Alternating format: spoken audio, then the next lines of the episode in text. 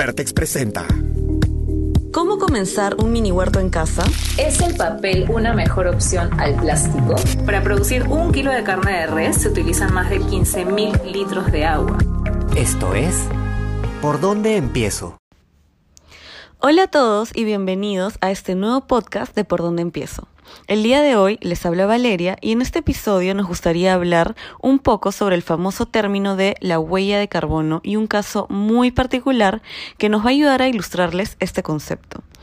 Para comenzar, ¿qué significa el famoso término de la huella de carbono? Este es un indicador que refleja la cantidad de gases de efecto invernadero que emitimos a través de nuestras acciones, las de una empresa o un producto. En palabras sencillas, mide el impacto ambiental de cualquier cosa, es decir, cuánto contamina algo. Y muchos de nosotros, incluso nosotras, pensábamos que el impacto dependía únicamente del material de un producto y cuánto tiempo es que éste permanece en el planeta. Por ejemplo, ¿no? Se dice que un chicle tarda cinco años en desaparecer, que una botella de plástico PET tarda 500 años y que el vidrio tarda 4000. Por consiguiente, suponemos que el vidrio es la peor opción porque desaparece en muchísimo más tiempo, pero esto no es del todo cierto. Es muy importante que analicemos el ciclo de vida por completo de un producto, desde su producción, cadena de transporte y todas las fases por las que pasa. Y para poder entenderlo en este podcast, queremos hablar de un caso muy particular, la vida de una botella de plástico. Para comenzar, ¿cuál es el impacto que genera su producción? Una botella utiliza aproximadamente 100 mililitros de petróleo, 80 gramos de carbón, 42 litros de gas natural y 2 litros de agua. Estamos hablando solo de una botella. Aparte, hay que sumarle la energía que se usa para producirla y los recursos que se utilizaron para producir otras cositas como por ejemplo la etiqueta. Esta botella después es rellenada de gaseosa, de agua o otro líquido, para luego ser empacada junto con otras botellas, para lo cual se utilizan más insumos, como este plástico grueso que los agrupa. Después hay que agregarle la huella que genera el transporte que se utiliza para llevar las botellas a los puntos de venta, a supermercados, a bodegas, a restaurantes, etc. ¿Para qué? Para que al final el consumidor, tú o yo, disfrutemos de una gaseosa por un periodo de tiempo y después la descarguemos. Yo creo que más o menos la vida útil de una botella será de máximo una hora, que es el tiempo en que te terminas en que te demoras, perdón, en terminar tu gaseosa. Y la mayoría de nosotros no nos preguntamos a dónde es que se va a parar esta botella. Así que a partir de acá vamos a analizar cuatro posibles finales que esta podría tener. El final 1. La botella, una vez que es consumida, es tirada a un tacho.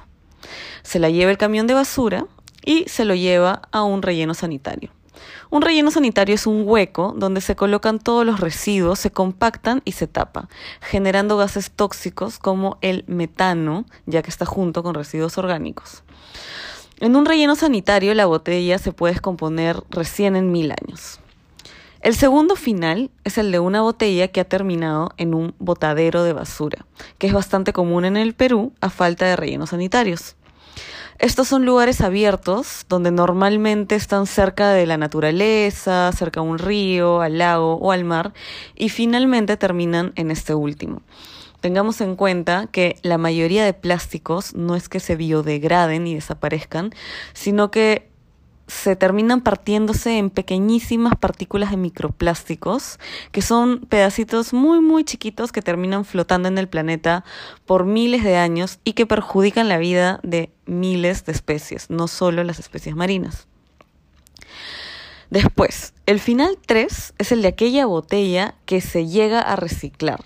Una vez que esta es llevada a una planta de reciclaje, esta, junta con más botellas, son aplastadas y comprimidas en un bloque, los cuales después son destrozados en pequeñas piezas, lavadas y derretidas hasta convertirse en materia prima que puede ser nuevamente utilizada. Esta tercera botella puede renacer como algo totalmente diferente, como una frazada o un techo. Y finalmente está el último caso de una botella que ha sido reutilizada en su estado actual. Por ejemplo, alguien puede darle un nuevo uso al almacenar pinturas en ella. Por ejemplo, yo, cuando pinto en mi casa, porque suelo pintar con óleo, utilizo estas botellas, les doy una segunda vida y mezclo mis pinturas ahí. De esta forma estoy extendiendo la vida útil de la botella. Y también se puede utilizar para otras cosas, ¿no? Se puede utilizar para eh, como maceta para tus plantas y así sucesivamente. Es cuestión de tener un poco de creatividad.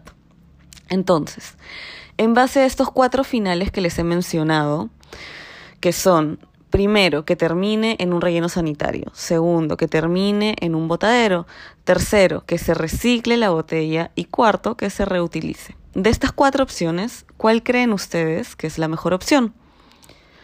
Muchos podrán pensar que el reciclaje es lo menos contaminante, pero no lo es, porque para reciclar se utiliza energía y nuevos recursos. El mejor final, en verdad, no lo he mencionado, porque es aquel en el que la botella de plástico no se produce. ¿Y cómo logramos esto? Usando agua de filtro, llevando tu tomato a todos lados, evitando deliveries. Y yo sé que a veces es imposible no volver a utilizar una botella, porque incluso para nosotras que llevamos bastante tiempo tratando de ser lo más sostenible con nuestras acciones, a veces nos pasa que simplemente nos provocó tomar una gaseosa o nos olvidamos nuestro todo. Pero la idea es que cada vez seamos más conscientes eh, y reduzcamos al máximo nuestro consumo. Así que para finalizar este podcast es importante que queden claro dos cosas. La primera es que para saber el impacto de un material es necesario analizar todo el ciclo de vida de un producto, desde su producción hasta su desecho. Recuerden que no basta con, con saber cuánto tiempo va a permanecer en la tierra. Y en segundo lugar, recuerda que el mejor residuo es aquel que no se genera. Y nada, espero que les haya gustado este podcast y que nos acompañen más adelante en los siguientes que vamos a sacar. Muchísimas gracias.